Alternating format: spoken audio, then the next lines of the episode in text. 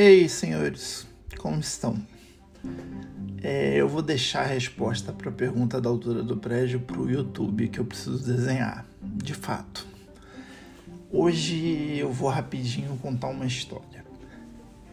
É, todo mundo pode ser arquiteto, qualquer pessoa. Será que tem algum pré-requisito para a pessoa seguir a profissão de arquiteto e urbanista? É uma pergunta muito difícil, né? Parece de responder. Então eu resolvi contar o que aconteceu comigo. é, eu sou um pouquinho mais velho, né? Provavelmente do que a maioria de vocês. Então na minha época não tinha essa coisa chamada internet. Então não dava para eu jogar no Google arquitetura e aí ia procurar numa Wikipedia da vida o que é ser arquiteto, quem são os grandes arquitetos, enfim. Então, quando eu estava terminando o ensino médio, que nem sei mais como chama agora, é, enfim, é, tava para fazer o vestibular e aí eu era bom em matemática, física, química, essas coisas consideradas mais pessoal de exatas. E lá na escola, no colégio onde eu estudava, é, tinha orientação vocacional, enfim, tinha uma psicóloga. E decidiram que de repente engenharia seria a profissão mais adequada para eu seguir. Eu, como era muito bocó, né, falei, ah, então tá, né, vou fazer engenharia, mas qual engenharia, né? Porque na hora que você vai escolher engenharia tem lá civil, eletrônica, estava surgindo mecatrônica, naval, tinha milhares de engenharias, engenharia de produção. Eu não tinha a menor ideia do que eu ia fazer. Falei, ah, eu gosto de física, né? Tem uma parte da física que é mecânica que eu gosto bastante. Olha só como era tapado, né? Hum, vou fazer engenharia mecânica. Agora você imagina, eu viado, chegando em plena UFRJ, numa turma de 50 alunos, é, tinham duas ou três meninas só, é, todo mundo sabendo lá o, o, que queria fazer na engenharia mecânica, né? Ah, um queria ser. É, fazer mexer com helicóptero, é, outra menina queria mexer em motor de carro.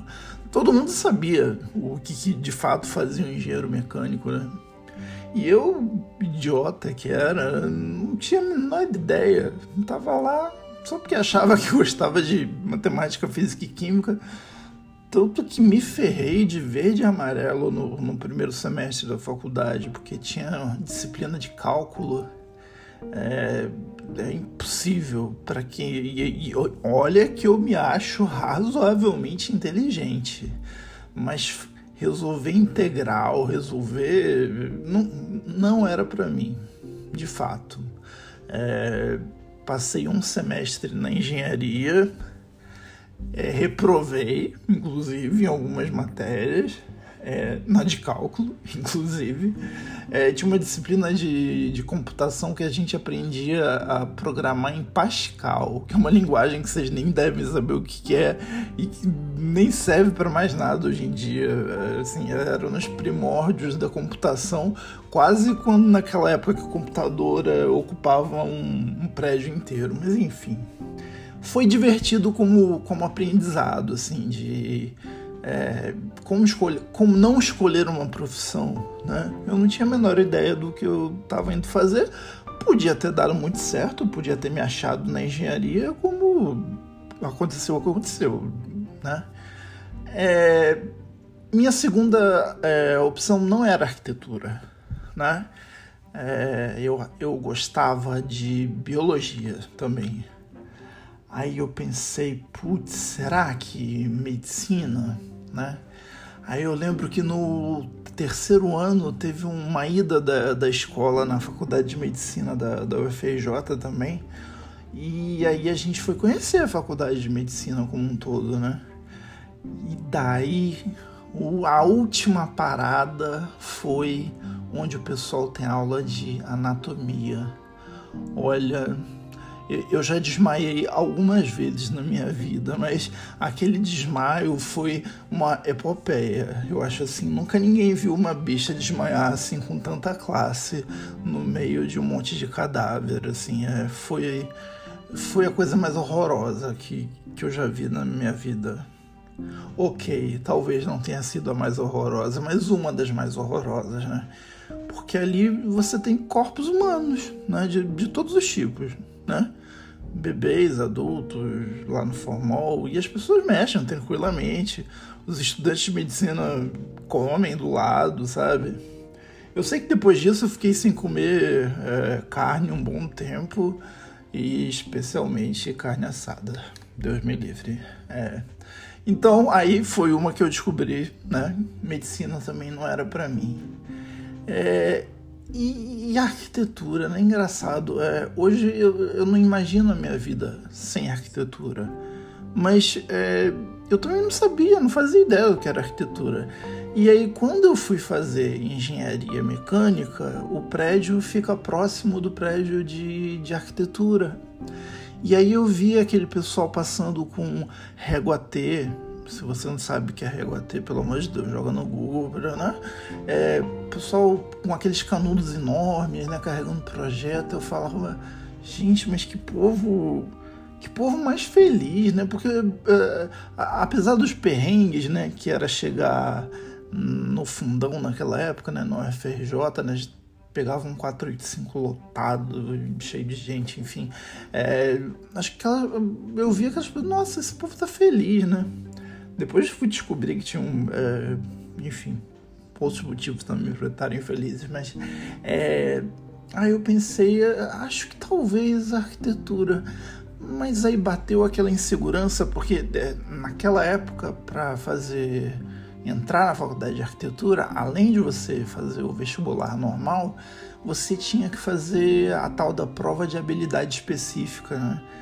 que, que é uma prova nada mais nada menos de desenho. Você tem que provar que sabe desenhar. Então eu, eu lembro que era uma prova que tinha umas, umas 10 questões.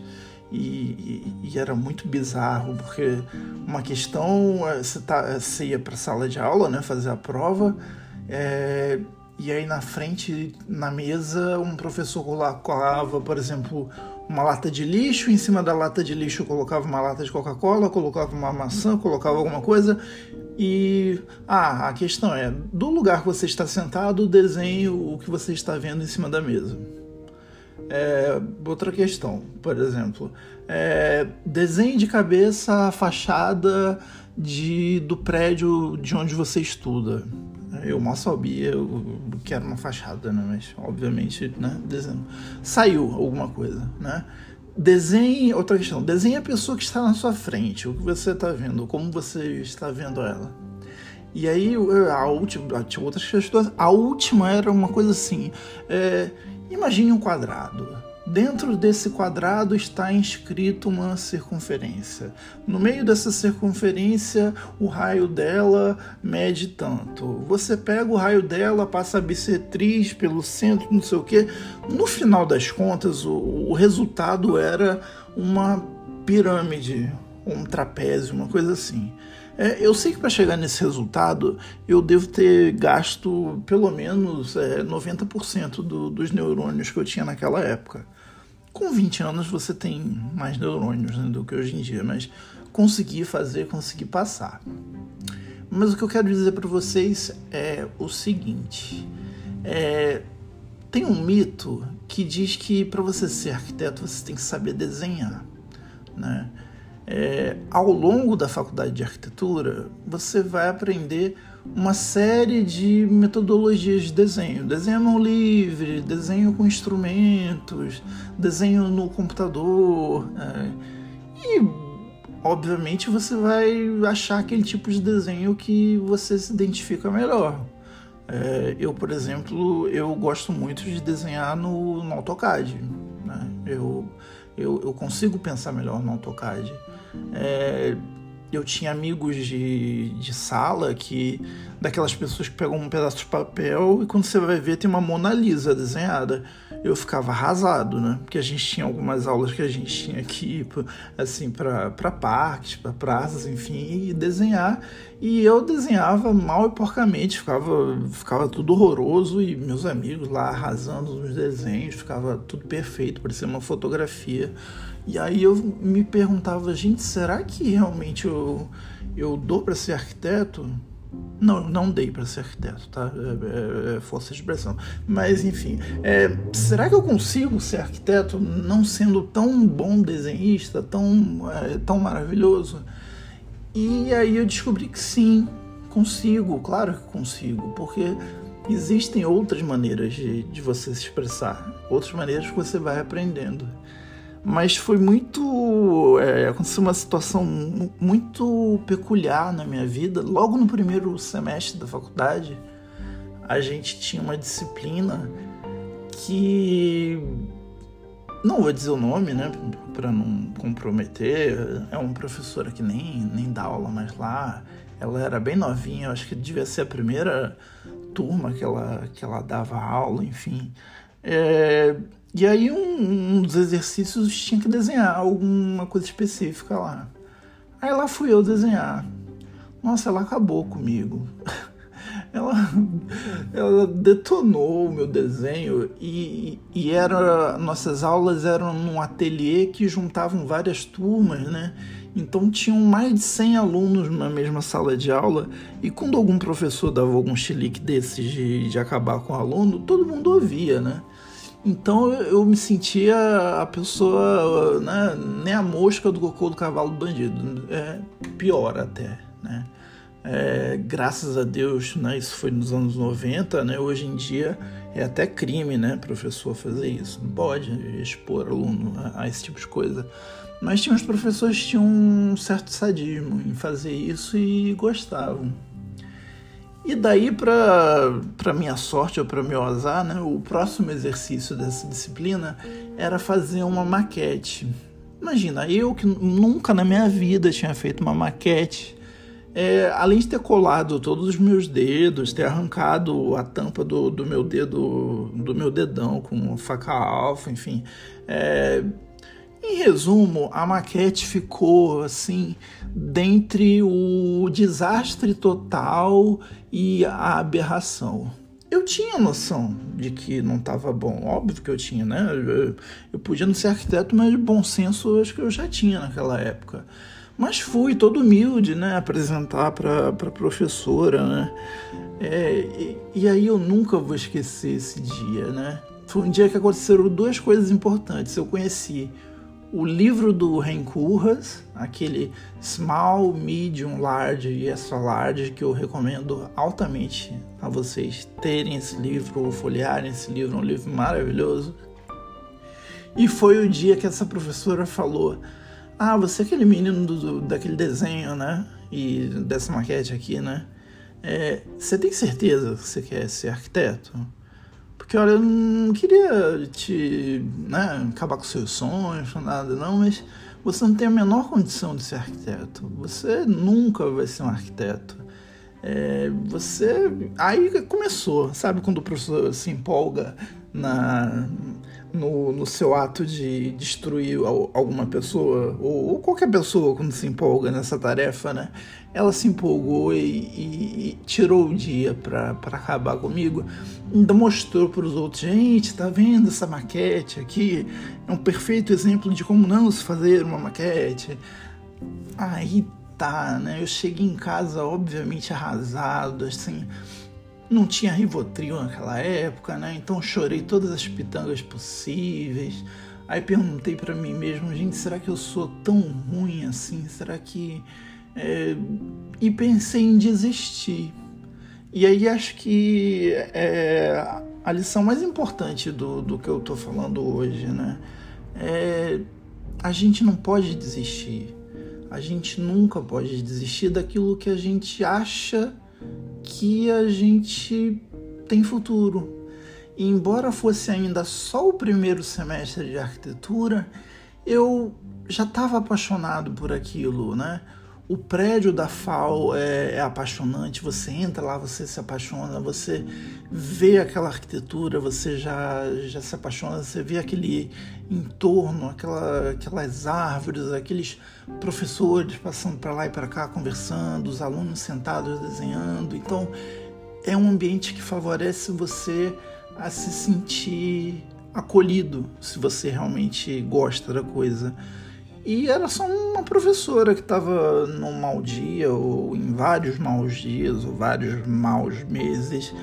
E assim como ela, tinha outros professores também que faziam, tinham esse estilo de, de dar aula, enfim. Mas o, o, o resumo da história é que eu não desisti. Eu passei nessa disciplina com a nota mais baixa possível para se passar, né? É, sei lá, acho que era sete ou seis, uma coisa assim. Mas passei, nem peguei exame, nem peguei nada. É, porque arquiteto não necessariamente precisa saber fazer maquete. Arquiteto não necessariamente precisa saber desenhar maravilhosamente bem. Arquiteto tem que saber o mundo, tem que saber onde ele está, tem que saber para quem ele trabalha, tem que saber o que, que ele se propõe a contribuir com o mundo. Isso é ser arquiteto. E isso eu fui descobrindo ao longo do, dos anos da faculdade. Na verdade, acho que fui ter certeza disso só depois de formado, só depois de fazer mestrado, só depois de começar a dar aula, terminar o doutorado, enfim. É, dar aula me fez entender de fato o, o que é ser arquiteto, né? Eu, como arquiteto, digamos, da vida real, eu trabalho com um segmento muito específico da arquitetura, né?